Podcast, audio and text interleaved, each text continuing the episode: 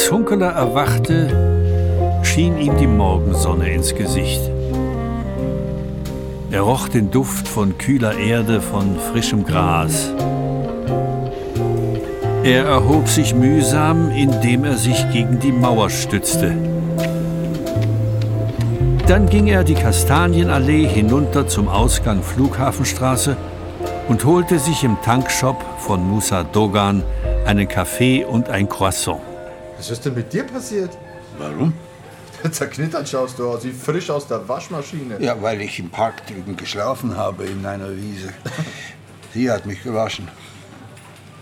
Wie geht's deiner Mutter? Ah, ja. Alles in Ordnung, danke. Sie hat sich erholt. Hm. Hunkeler setzte sich an eines der Tischchen draußen, das im Schatten stand. Da näherte sich eine hochaufgeschossene, dünne Gestalt, ganz in Schwarz gekleidet, mit einem Zylinderhut auf dem Kopf. Sie besorgte sich im Shop eine Flasche Wasser und setzte sich ans Tischchen neben Hunkeler. Darf ich Sie etwas fragen? Ja? Die Flöte da in Ihrer Tasche, wie viele Löcher hat sie? Bloß fünf. Es ist eine einfache Hirtenflöte. Warum? Weil ich vor einigen Tagen in einem Dorf da äh, drüben im Elsass eine Flöte gehört habe, mitten in der Nacht. Dann habe ich eine Gestalt gesehen, die im Wald verschwand. Das war ich. Vergangene Nacht hier im Park habe ich dieselben Töne gehört. Erst habe ich gedacht, es sei ein Traum. Nein, kein Traum. Das war ebenfalls ich. Ah. Warum tun Sie das? Ich bin unterwegs nach Cremona, der Stadt des singenden Holzes. Sie kennen sicher den Geigenbauer Stradivari. Mhm. Dort will ich hin. Alles zu Fuß. Alles in der Nacht. Ich schlafe immer draußen. Immer die Flöte am Mund. Ja. Sie, sie, sie führt mich. Sie, sie zeigt mir den Weg. Haben Sie den Tod vor Augen? Das haben wir doch alle. Aber zuerst das Leben. Erst dann der Tod. Zuerst das Leben. Danke für das Gespräch. Es war sehr angenehm. Am Abend hielt es Hunkeler nicht mehr aus in der heißen Stadt. Er rollte eine Wolldecke zusammen, steckte drei Äpfel ein und einen Mückenspray und machte sich auf den Weg. Zu Fuß. Er ging die Tramlinie entlang nach Allschwil und dort die Anhöhe hinauf Richtung Schönenbuch. Er durchwanderte das Dorf und ging hinab zur Landesgrenze im Talgrund. Es folgte ein leichter Anstieg zum Friedhof von Wenzwiller. Dort setzte er sich auf die Mauer und aß einen Apfel. Die Sonne hing nur noch handbreit über dem Horizont. Er folgte dem schmalen Bachlauf, der nach Westen Richtung Folgensbuhr hinaufführte. Ein holpriger Feldweg, der kaum noch befahren wurde. Alte Obstbäume in den Wiesen, halb verdorrt, voller Mistel. Oben bei der Wirtschaft Ägle, die Licht hatte, sah er im Westen das Abendrot aufleuchten. Er fragte sich, ob er kurz einkehren sollte, einen Imbiss einnehmen, einen Schoppen trinken. Er tat es nicht, ging weiter für Bass. Welch altertümliches Wort. Für Bass. Kurz bevor er den Wald betrat, glommen die Sterne auf. Ein endloser Himmel übersät von weißem Gestirn. Er blieb stehen und breitete die Arme aus, um das ferne Licht zu grüßen. Dann folgte er dem Karrenweg, der ins Gehölz führte. Schon nach wenigen Schritten war die Dunkelheit undurchdringlich. Er schaltete die Taschenlampe ein und ging in ihrem Schein weiter bis zur großen Buche, die sein Ziel war. Hier setzte er sich nieder, aß die beiden restlichen Äpfel und sprayte sich gegen die Mücken Gesicht und Hände ein. So blieb er sitzen, den Rücken an den Stamm gelehnt. Bis er endlich ruhig wurde, sich einrollte in die Decke und einschlief.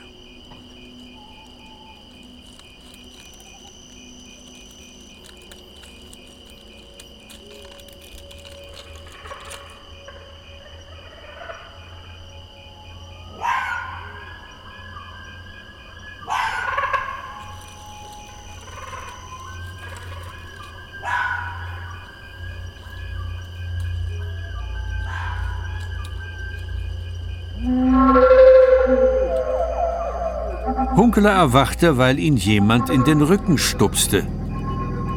Es packte ihn der kalte Schreck. Er rührte sich nicht, lauschte in die Dunkelheit.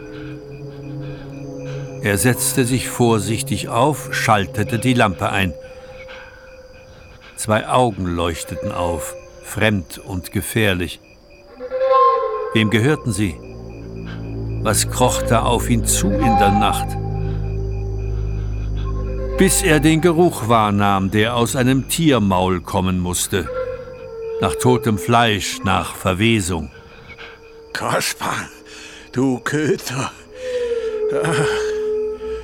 Du hast mich zu Tode erschreckt. Ja, komm. Komm her. Der Hund kroch heran und wollte ihm die Hand lecken. Lass das. Nein, es freut mich ja auch, dich wiederzusehen. Hm. Aber was tust du hier? Allein, mitten im Wald. Einer wie ich. So etwas Verrücktes. Also komm her. Leg dich an meine Füße. Ich schlafe jetzt noch zwei, drei Stunden. Und dann sehen wir weiter.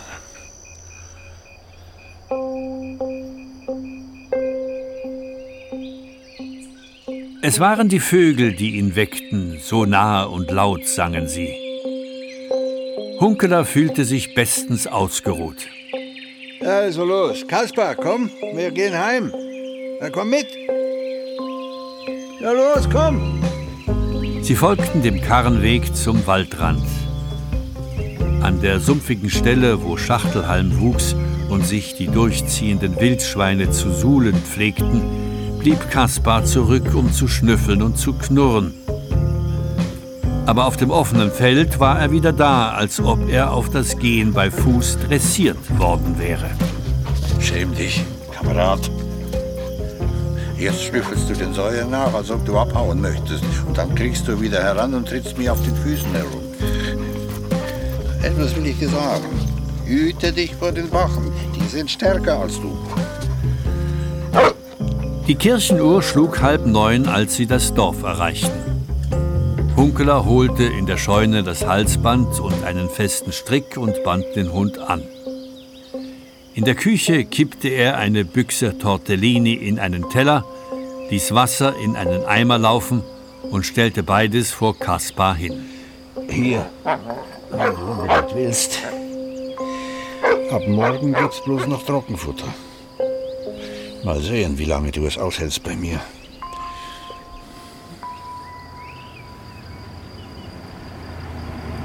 Am Abend hörte Hunkeler Hedwigs Auto heranfahren und sah sie aussteigen in leichtem hellblauen Kleid und Strohhut auf dem Kopf.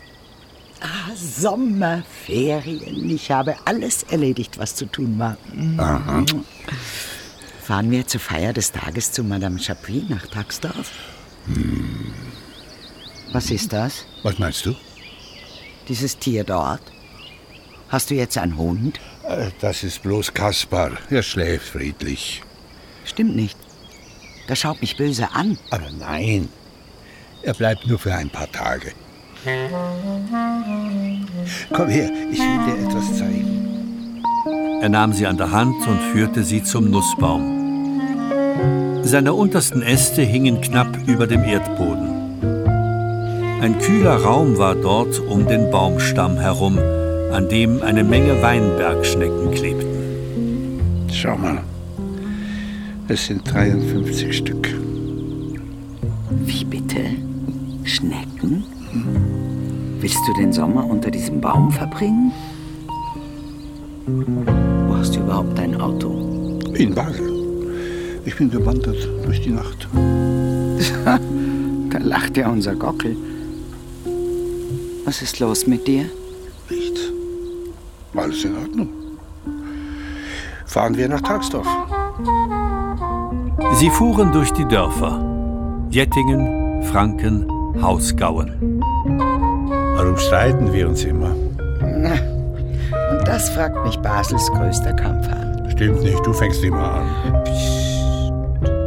Bitte lieb und leise. Sonst schlägt es mir auf den Magen.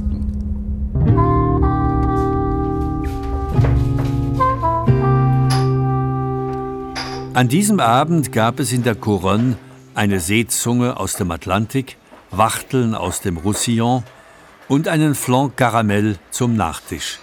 Dazu eine Flasche Saint-Emilion. Warum isst du Wachteln, wenn du doch die Vögel so liebst? Weil ich ein Allesfresser bin. Ein Raubtier. Wir haben übrigens über 30 Vogelarten bei uns. Ich habe sie gezählt. Finken, Meisen, Baumläufer. Ach. Am Altenbeerenbaum. Grasmücken und Schnäpper. Als Gäste Bunt- und Grünspecht. Oh, schön. Einmal war sogar ein Schwarzspecht da. Rabenschwarz mit knallroter Haube.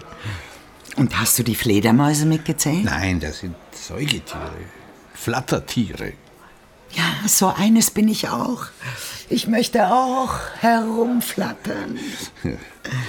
Das Verrückte ist, ich weiß nicht einmal ihren Namen, ob es äh, Hufnasen oder weiß der Teufel was sind. Zum Wohl. Auf deine Hufnasen.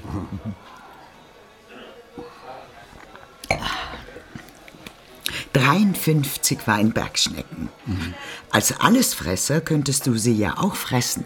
So wunderschön serviert, wie sie am Stamm kleben. Nein, nein, nein, die interessieren mich zu sehr. Überleg doch mal. 53 Stück, weil das ist eine ganze Menge. Die sind von weit her herangekrochen, als die Hitze einsetzte. Die haben ein Problem damit, weil sie auf einer Schleimspur kriechen, die bei Hitze einzutrocknen droht.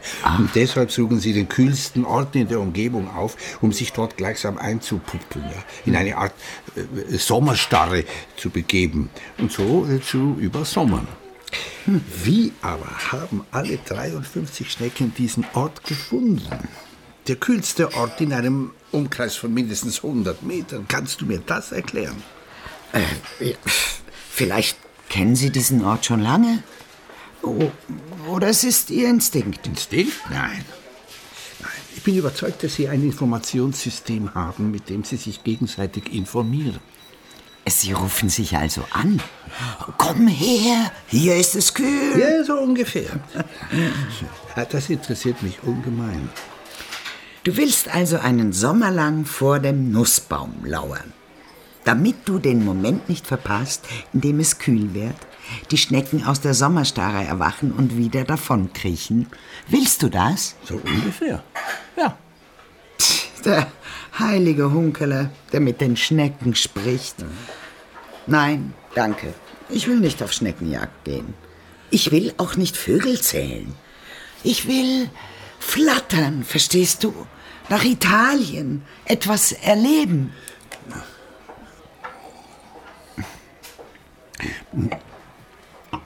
Von mir aus? Wie meinst du das? Vielleicht möchte ich mich auf eine lange Wanderung begeben, zusammen mit dir. Und deine Schnecken? Die laufen mir nicht davon. Und wohin? Nach Assisi, zum Grab des heiligen Franz. Von Basel aus zu Fuß? Ist das nicht zu weit? Nein, nein, wir fahren mit dem Zug nach Cremona. Aber warum Cremona? Und nicht zum Beispiel Parma? Dort gibt es einen sehr schönen Dom. Gut. Und dann über den Apennin in die Toskana hinein. Ist das abgemacht? Ich habe noch etwas zu erledigen. Äh, es dauert nicht lange. Sagen wir, in drei Tagen auf dem Bahnhof. Abgemacht.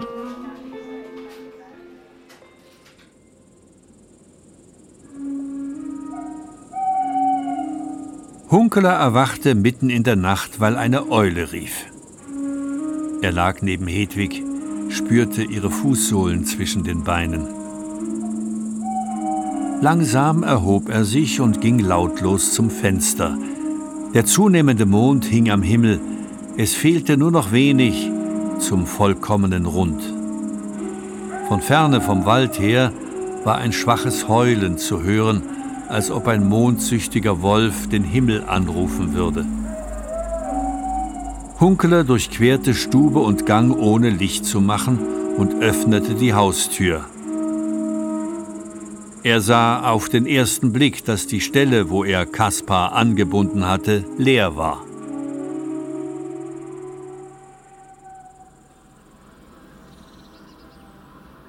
Am Morgen, als sie ausgeschlafen hatten, blieben sie noch eine Weile im Bett liegen. Was hast du eigentlich vor mit dem Hund? Willst du ihn mitnehmen auf unsere Wanderung? Nein, er ist weg. Wie weg? Ich habe ihn heute Nacht heulen hören. Ich bin nachschauen gegangen. Der Strick war durchbissen. Also doch ein Untier. Dein friedlicher Schläfer. Gestern, als ich durch die Maisfelder ging, ist mir der Douanier Rousseau eingefallen. Der mit dem Urwald und den Märchentieren drin? Den Raubtieren, ja, der. Ja, den kenne ich. Ah. Wo hast du draußen eigentlich geschlafen? Im Wald? Im Mondlicht? Nein, eingeschlafen bin ich in völliger Dunkelheit. Einmal bin ich erwacht. Da hat mich ein Tier angestarrt. Es war Kaspar, der mich gefunden hat.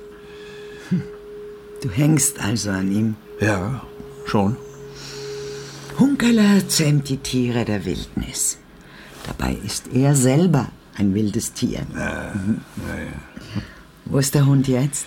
Hinten im Wald, vermute ich, wo sich die Säue suhlen. Was für Säue? Die Wildschweine, die vorbeiziehen. Sie wälzen sich dort im Schlamm, um ihre Haut zu pflegen. Die ist sehr empfindlich, weil sie kein Fell haben. Bloß Borsten. Genau wie du, wenn du dich nicht rasierst. Warum haben eigentlich bloß die Männer Bärte und die Frauen nicht? Findest du das ungerecht? Ja, im Prinzip schon. Na, aber eigentlich nicht. Zeigst du mir diese Stelle, wo sich diese Säue suhlen? Wenn du willst, gern. Sie wanderten durch die Maisfelder Richtung Wald. Schon von weitem hörten sie das Geschrei von Krähen. Als sie zum Waldrand kamen, flatterten sie davon, schwarze Aasvögel, die im hellen Laub verschwanden. Die Suhle war heftig durchwühlt. Unkeler erkannte die Spuren einer Bache und von Frischlingen im feuchten Boden. Mittendrin lag der Hund Kaspar mit aufgerissenem Bauch, aus dem das Gedärm hervorquoll. Schrecklich. Das ist grauenhaft. Die Wildschweine haben ihn so zugerichtet. Ja, Aber er hätte doch weglaufen können. das hätte er können. Aber das wollte er nicht. Und jetzt? Was tun wir mit ihm? Wir lassen ihn liegen. Die Krähen fressen ihn. Oder es kommt ein Fuchs oder ein Luchs vorbei. Was? Gibt es hier Luchse? Das weiß ich doch nicht. Oh mein Gott, Peter. Wenn sie über dich hergefallen wären, während du schliefst. Aber nein, Sie sind nicht über ihn hergefallen. Er ist über Sie hergefallen. Hunkeler griff in die Hosentasche, holte das eiserne Kreuz hervor und warf es in weitem Bogen ins junge Gehölz.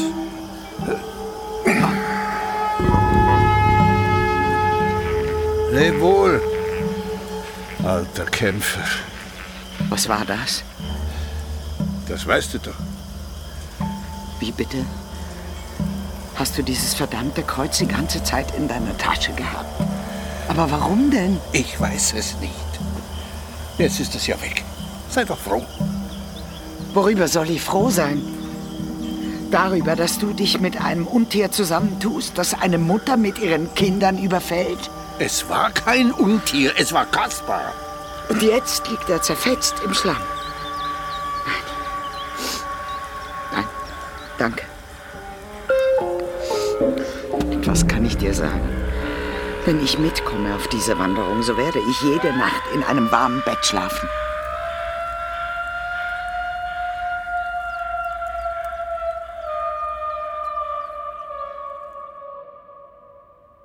Am Abend, als Hedwig nach Basel zurückgefahren war, holte Hunkeler zwei Flaschen Wein aus dem Keller und ging damit zu Nicole Schlinger. Sie saß wie immer in der Küche vor ihrem Glas. So. Ettlinger Sonnenholi. Oh, Weihnachten und Ostern zusammen. Viel zu gut für mich. Äh, trinkst du ein Glas mit? Gern, wenn es nicht zu viele Umstände macht. Nicole schlurfte zur Spüle, um ihr Glas auszuwaschen. Sie brachte ein zweites mit und schenkte ein. Auf das Leben. Hallatchen. Hm.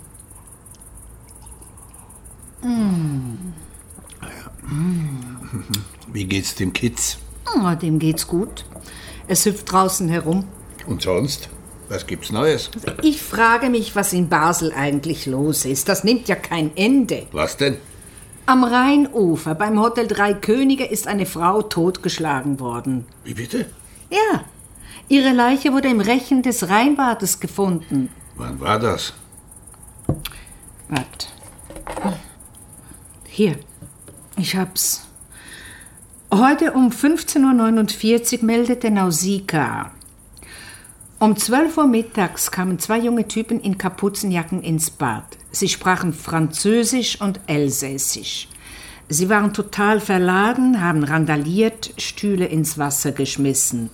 Honorio und Gilbert haben sie hinausgeworfen. Sie zogen bachaufwärts weiter. Na, weiter. Warte, nächste Nachricht.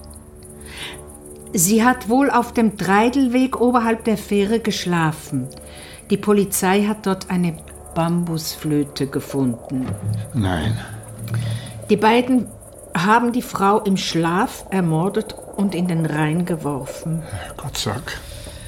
Gilbert macht sich Vorwürfe, dass er die Typen im Bad nicht gleich in eine Kabine gesperrt hat, aber wer konnte diese schreckliche Tat voraussehen? Niemand.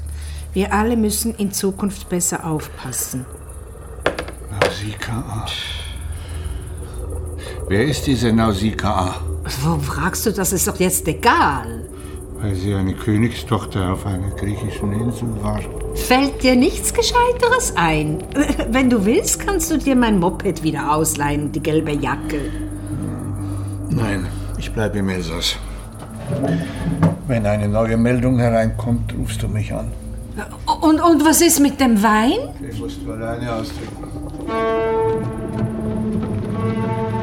Buchwing, Meisen, Dunkel, Amsel, Viol, liebet einander, Zimtal, alles dunkel, Rosse, liebet, dunkel wie in einem Regenpfeifen, liebet, starre, bis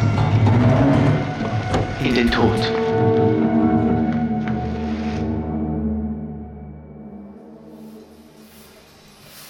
Etwas später betrat Hunkeler den Stall der Nachbarin. Sie war, wie stets um diese Zeit, am Melken. Sie haben Besuch. Aha. Ein älterer Herr. Wie sieht er aus? Ein Pöllerin. Er hat bei ihnen angeklopft und ist dann hinter uns Richtung Wald gegangen. Ah, ach so. Das ist kein Pilger. Das ist Josef Bruderer. Ein Bekannter. Ein bisschen seltsam, aber harmlos. Das ist gut zu wissen. Mhm. Äh, ja, ich hätte eine Frage. Oui. Ich habe kürzlich auf dem Dachboden oben etwas gesucht. Dabei fand ich in einem alten Koffer eine Klarinette und eine SS-Uniform. Ach so. Hm. Klarinette, die weiß ich nicht, wem sie gehört. Die Uniform bestimmt dem Jean-Jacques. Ich hab ihn ihm gekannt, aber gehört hab ich von ihm. Man hätt's gewusst im Dorf. Er ist mit 18 Jahren auf gegangen und hat sich freiwillig in die SS gemeldet. Ein Fu, ein Verrückter. Nach dem Krieg ist er kurz im Dorf aufgetaucht und dann in die Fremdlegion gegangen, pour toujours. Hm. Es liegen noch viel alte Uniformen in der alten Häuser rum. Französische und Deutsche. Alle, man muss vergessen. Jetzt sind wir Franzosen und sie schrägst so. So hat sie Johanne immer gefreut, ob sie Schweizer wollen sind oder nicht. Ja, äh, nein, aber es ist mir ganz recht so. Eben. Ich bin übrigens die nächsten paar Wochen weg. Mm. Und Hedwig? Die kommt mit. Aha. Gut. Ich löhe noch dahin und der Katze. Hm. Ich wünsche viel Vergnügen. Merci, Madame. Hunkeler ging in seine Küche und holte aus dem Kühlschrank ein Stück geräucherten Speck, dazu eine Zwiebel und Vollkornbrot.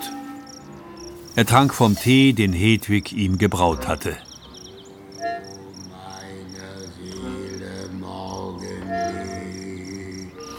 Da hörte er eine Stimme. Hunkeler schaute hinaus und sah Josef Bruderer auf einem Teppich unter der Weide sitzen, vertieft in sein Gebet.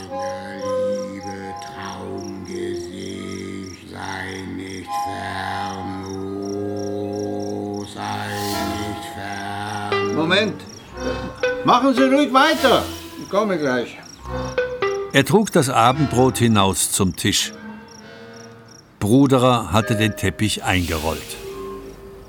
Störe ich? Keineswegs. Setzen Sie sich. Essen Sie mit. Oh, Zwiebel und Brot gern. Äh, Speck, nein. Was ist das für Tee? Junge Brennnessel mit Zitrone. Hm, passt. Sie haben hervorragenden Löwenzahn in Ihrer Wiese. Auch der Sauerampfer ist nicht von schlechten Eltern. Dazu Knöterich und Schaumkraut. Herrlich. Tun Sie sich keinen Zwang an.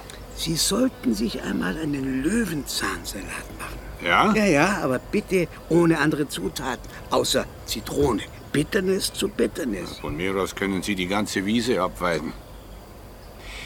Wie haben Sie mich gefunden? Ich habe mich durchgefragt. Bruderer säbelte ein Stück vom Brot ab, legte einen einzelnen Zwiebelring drauf. Oh. Er biss hinein und kaute lange. Ich bin knapp entkommen. Ich möchte gern hier bleiben, wenn Sie gestatten. Ich schlafe unter dem Birnbaum. Bloß diese Nacht. Von mir aus. Ich verreise übermorgen nach Italien für drei Wochen. Der Hausschlüssel liegt auf dem Balken über der Haustür. Bruderer nickte, trank langsam ein Glas Tee und saß dann ruhig da, als würde er die hereinbrechende Dämmerung genießen. Sie lieben sie noch immer? Gut, nicht wahr? Ich, ich habe sie in jener Nacht, als ich nach dem Buchspiel im Keller lag, weggehen sehen. Im Park. Ich habe gehört, wie sie sich im Park drin mit Heinrich stritt. Dann war es plötzlich sehr still. Sie ist zurückgekommen in ihre Wohnung, hat geduscht und ist ins Bett gegangen. Hm. Nach einer halben Stunde etwa bin ich nachschauen gegangen und habe den toten Heinrich an der Mauer liegen sehen. Daraufhin wagte ich mich nicht mehr in den Keller hinunter. Ich habe mich im Thuja-Gebüsch versteckt. Warum erzählen Sie mir das jetzt? Weil es dunkel ist und ich dabei niemandem in die Augen schauen muss. Und warum sind Sie gerade zu mir gekommen? Weil ich mich bei Ihnen sicher fühle. Ich bin seit jener Nacht nur noch wenige Male im Keller unten gewesen. Ruth bin ich immer ausgewichen. Mhm. Ja, sie wirkte auf mich wie abgestorben. Bis heute Morgen. Ich war zufälligerweise unten, als jemand an der Haustür klingelte. Ich habe gelauscht, wer das war. Um 6 Uhr in der Früh. Es waren zwei Männer vom Kommissariat, die mich mitnehmen wollten. Ich erschrak und hatte den schrecklichen Verdacht, dass Ruth sie angerufen und mich verleumdet hatte. Aber dann hörte ich, wie sie versuchte, die Männer aufzuhalten und mir Zeit zur Flucht zu geben. Sie hat es gut gemacht. ließ sie nicht herein. Ich bin durch die Keltür entkommen und über den Zoll nach Frankreich geflogen. Jetzt bin ich hier. Wissen Sie, warum Sie diese Dame so sehr lieben? Was für eine Frage. Ich habe keine Ahnung. Aber bitte glauben Sie mir, meiner Seele Morgenlicht, meiner Liebe Traumgesicht, das ist Ruth. Wahrscheinlich haben wir schon morgen Mittag die Gendarmerie vor der Tür. Hm, Ich weiß. Ich werde mich vor Sonnenaufgang auf den Weg machen. Wohin? Nach Langres. Dort kenne ich eine Sufi-Gruppe. Langres, die helle Stadt auf dem Hügel. Ja, ich bin es gewohnt, heimlich zu reisen. In der Nacht. Dann nehmen Sie wenigstens das Brot mit. Vielen Dank.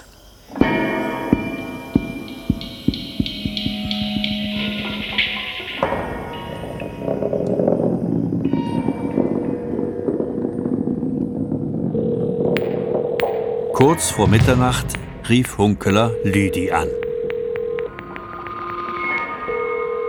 Oui, mon Joujou. No, nicht dein Juju. Hunkerler hier. Warum rufst du an? Du weißt doch. Ja, ja, ist schon gut. Nur kurz. Die beiden jungen Männer, die die Holländerin totgeschlagen haben. Habt ihr sie?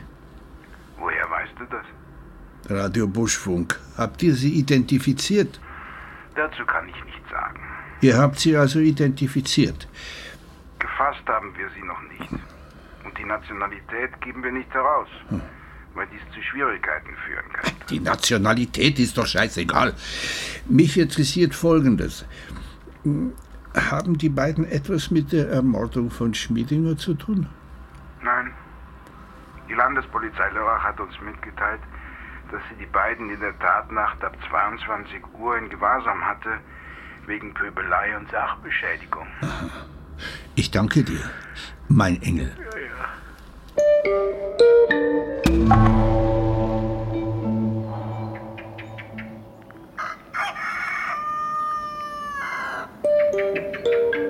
Hunkeler wurde geweckt durch das Krähen von Hahn Fritz. Es war kurz vor sechs. Er zog sich an, ging hinaus, um das Federvieh rauszulassen, aß in der Küche eine Banane und trank den Rest des Tees. Dann schloss er das Haus ab und ging hinüber in den Stall zur Nachbarin. Die Hühner sind draußen und Monsieur Bruderer ist weg. Ich glaube, er ist unterwegs nach Mulhouse. Hm. Bon, ich verabschiede mich. Bonne chance. Er ging hinauf zur hohen Straße, die schnurgerade über die Hochebene führte. Dort versuchte er, ein Auto anzuhalten. Da kam ihm ein Wagen der Gendarmerie Saint-Louis entgegen, mit Blaulicht und gellendem Horn. Am Steuer Gendarm Wirz. Hunkeler duckte sich gerade noch hinter einen Baum. Er grinste zufrieden. Die Nachbarin würde Wirz auf die falsche Spur schicken. Er ging weiter nach Trois Maisons, wo eine Kreuzung die Autos abbremste. Hier nahm ihn eine junge Frau mit, die nach Basel zur Arbeit fuhr. Am Grenzübergang Burgfelden setzte sie ihn ab. Eine halbe Stunde später saß er bei Erkan im Park vor einer Tasse Kaffee. Er griff zum Zürcher Boulevardblatt, auf dessen Frontseite groß Marietta vom Kiosk im Rheinbad abgebildet war. Ich habe den Mördern ins Auge geblickt. Ja, super, Hauser. Hey, was sagst du dazu? Was? Da wird eine arme alte Frau, die am Rhein unten ein Mittagsschläfchen macht, von zwei Arabern aus Mühlhus ermordet. Die Basler Polizei unternimmt nichts dagegen. Otto, halt die Klappe, ja. Du sollst nicht immer so sautum daherreden. Das geht mir kolossal auf den Sack. Da erschien Willi der Storch unter der Allee in graziler Majestät. Willi ist da. Frau Koller kam aus dem Kiosk mit einer Packung Salami. Sie ging zum Vogel und streckte ihm die einzelnen Scheiben hin, eine nach der anderen. Er nahm sie behutsam aus ihrer Hand, legte sie sich zurecht und warf sie sich in die Kehle, bis die Packung leer war. So, genug für heute. Ab mit dir in den Himmel. Willi machte ein paar Schritte, legte sich in die Schwingen und verschwand hinter den Bäumen. Hunkeler ging hinunter zum Schuppen der Stadtgärtner und trat unter die Linde zur Mauerlücke. Dort stellte er sich hin und wartete. Nach einer Weile erschien in der Kellertür gegenüber Ruth Mangold, unglaublich dünn in ihrem grauen Kleid. Sie schaute kurz in den Himmel hoch, dann hinüber zu Hunkeler.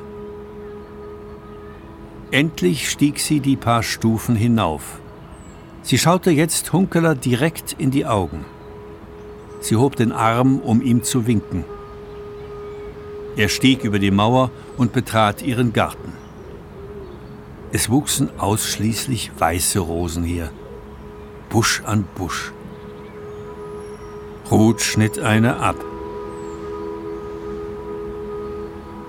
Ich habe Sie erwartet. Wie geht es Josef? Gut. Er ist unterwegs nach Langres.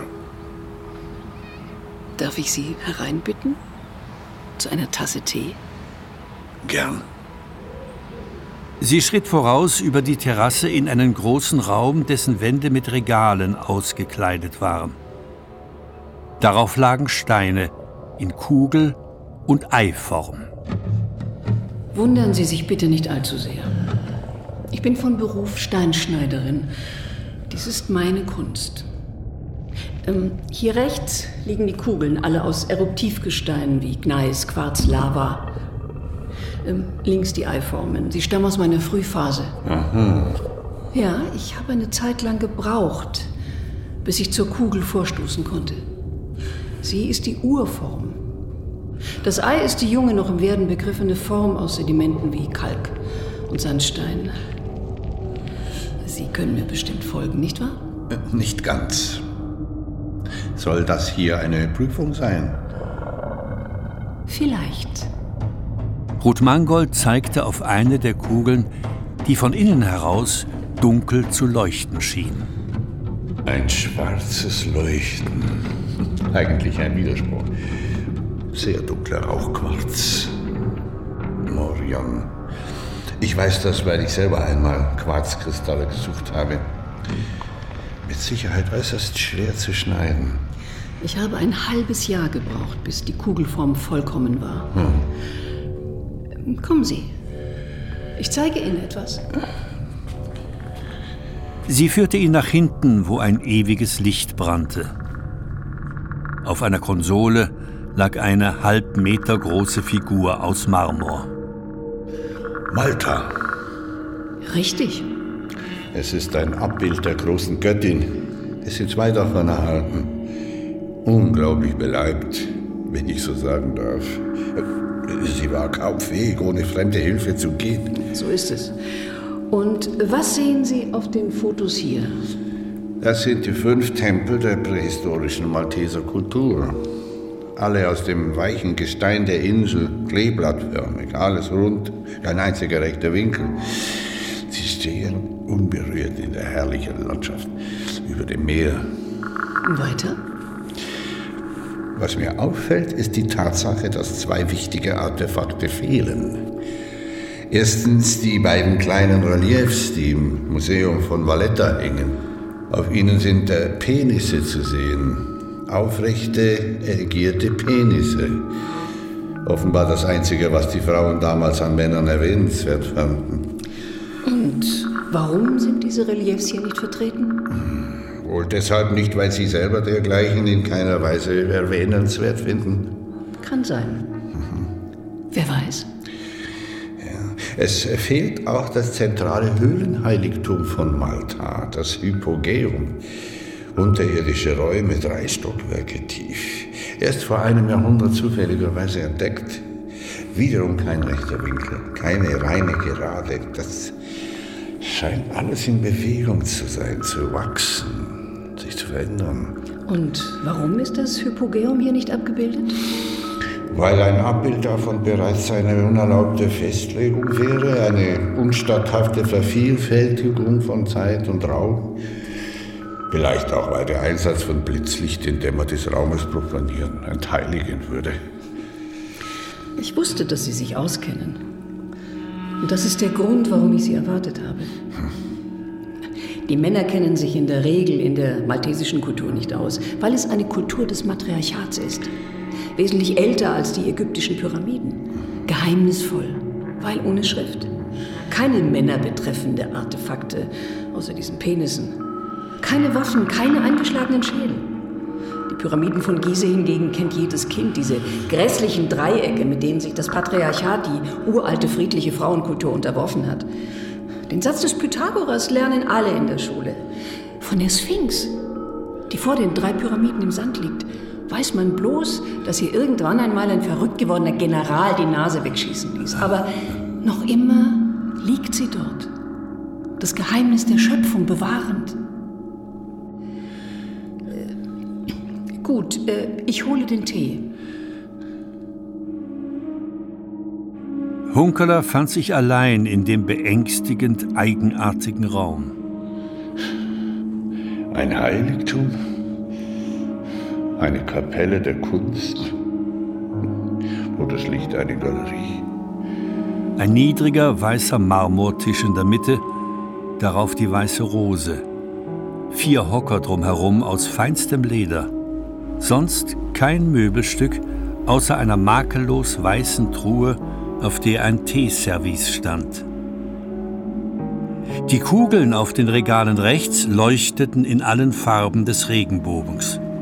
Roter Porphyr, grüne Jade, violetter Amethyst. Links gegenüber die späteren Ablagerungen, zurückhaltend blass in der Ausstrahlung, alle in der Form von Eiern. Ein Mausoleum der steinernen Ewigkeit weil sie die Vergänglichkeit nicht erträgt, ihr eigenes Verwelken. Deshalb pflanzt sie jeden Morgen diese Rose hier auf den Tisch. Jeden Morgen neu. Hunkeler erschrak, denn plötzlich stand Ruth Mangold wieder neben ihm. Sie stellte einen Teekrug auf den Tisch, holte das Teeservice und schenkte ein. Ingwer mit Limonen und einer Prise Zimt. Hunkeler trank. Schmeckt's? Ja. Er sah, dass die Teekanne aus Silber war. Warum Silber? Sonst sehe ich kein Metall im Raum. Weil Silber das Element der Luna ist. Luna, nicht der Mond. Hm. Diese runde Scheibe, die sich heute Abend über den Horizont erheben wird. Diese vollkommene Kugel. Sie kann unmöglich ein Mann sein. Wissen Sie das nicht? Hm. Durch bewegte Schattenspiele zittert Lunas Zauberschein. Und durchs Auge schleicht die Kühle sänftigend ins Herz hinein. Mhm. Jetzt möchte ich eine Erklärung abgeben. Sie legte ein Aufnahmegerät auf den Tisch und schaltete es ein. Hier spricht Ruth Mangold aus der Glaser Bergstraße. Ich habe in Anwesenheit von Altkommissar Peter Hunkeler folgende Erklärung abzugeben. Moment, äh, hören Sie auf. Was tun Sie da? Schweigen Sie. Die Situation ist zu ernst, um dreinzuschwatzen. In der Nacht, in der Heinrich Schmiedinger zu Tode kam, saß ich ab 23 Uhr am offenen Fenster zum Park hin. Ich hörte, wie drüben Heinrich mit Josef Bruderer Buhl spielte. Josef war mein früherer Liebhaber, Heinrich ist mein gegenwärtiger Liebhaber. Ich hörte ihre Kugeln aufeinanderprallen. Ein heftiger, metallischer Klang, der mir in der Seele wehtat. Sie spielten wortlos, aber ich wusste, dass Heinrich verlor. Er verlor gegen Josef immer. Um Mitternacht hörte ich Heinrich fluchen und schreien. Da wusste ich, dass sich Josef verabschiedet hatte. Ich hörte, wie Heinrich seine Kugeln gegen die Mauer warf, mit aller Kraft. Das ging nicht. Dagegen musste ich einschreiten, denn Kugeln gegen Mauern bedeuten Krieg. Also ging ich durch die Mauerlücke hinüber, um ihn zu beruhigen. Es gelang mir nicht, er war zu wütend. Er packte mich am Hals und bedrohte mich mit der Kugel in der anderen Hand. Er war ein wütender, rasender Krieger. Da tauchte der Stadtgärtner Urlitz Kragen aus der Dunkelheit auf. Er fiel Heinrich in den erhobenen Arm. Sie kämpften zusammen, was mir lächerlich vorkam. Bis Urlitz Kragen die Kugel zu fassen bekam und sie Heinrich auf den Schädel schlug. Worauf Heinrich zu Boden sackte. Ich hob die Kugel auf und flüchtete zurück in mein Haus. Das ist die lautere Wahrheit. Was weiter geschah im Park, weiß ich nicht. Ich lege aber großen Wert auf die Feststellung, dass mich Urlitz Kragen gerettet hat. Ruth Mangold schaltete das Gerät aus, schenkte Tee nach, ließ ein weißes Pulver in ihre Tasse rieseln und trank. Was ist das für ein Pulver? Ein Psychopharmakon zur Beruhigung. Das alles strengt mich unsäglich an. Sie erhob sich mühsam, ging zu den Regalen rechts und ergriff eine schwarz glänzende Kugel. Sie kam zurück und legte sie auf den Tisch. Es war die Buhlkugel mit den sieben eingefrästen Ringen. Nehmen Sie sie bitte weg aus diesem Raum. Sie sank in die Knie. Hunkeler sprang auf und packte die Frau. Was tun Sie da? Los, hoch.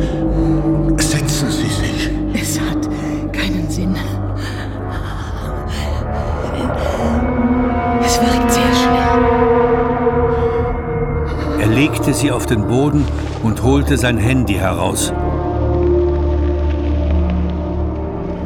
Er sah, dass zwischen ihren Lippen rosa Schaum hervorquoll.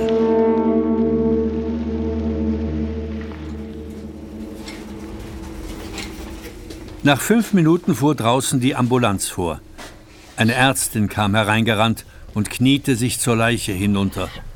Ihr folgten zwei Sanitäter mit der Bahre. Was tun Sie hier? Ich bin der, der angerufen hat.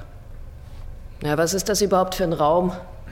Man wird ja wahnsinnig. Ich habe mit der Dame hier Tee getrunken. Dann hat sie etwas in ihre Tasse geschüttet und war nach höchstens drei Minuten tot. Aha. Ja, wer sind Sie überhaupt? Unkelum, Kommissär im Ruhestand. Ach so. Ja, sagen Sie das doch gleich. Exitus. Ja, ja, ist gut. Warte bitte draußen.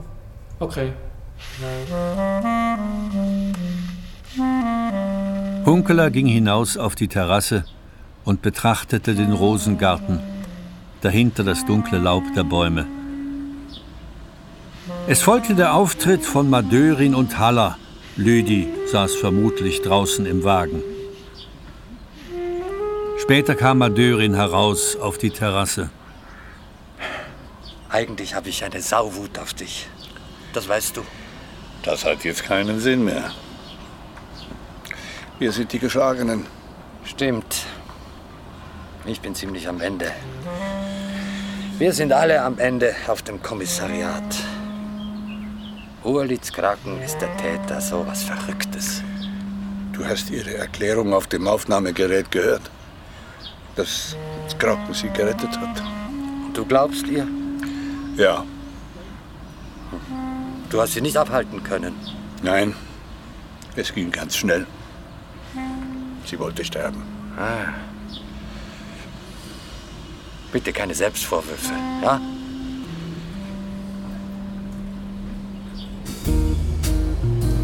Am anderen Tag, um die Mittagsstunde genau, saß Hunkeler mit Hedwig in einem Speisewagen der Schweizerischen Bundesbahnen, der den Gotthard-Basistunnel durchraste.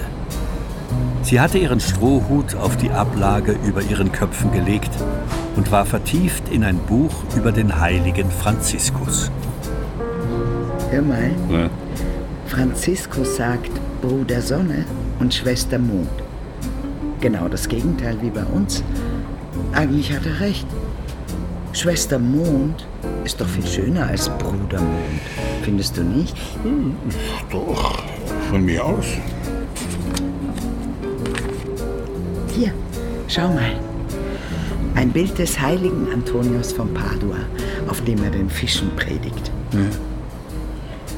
Ich frage mich, was genau Antonius den Fischen gepredigt hat.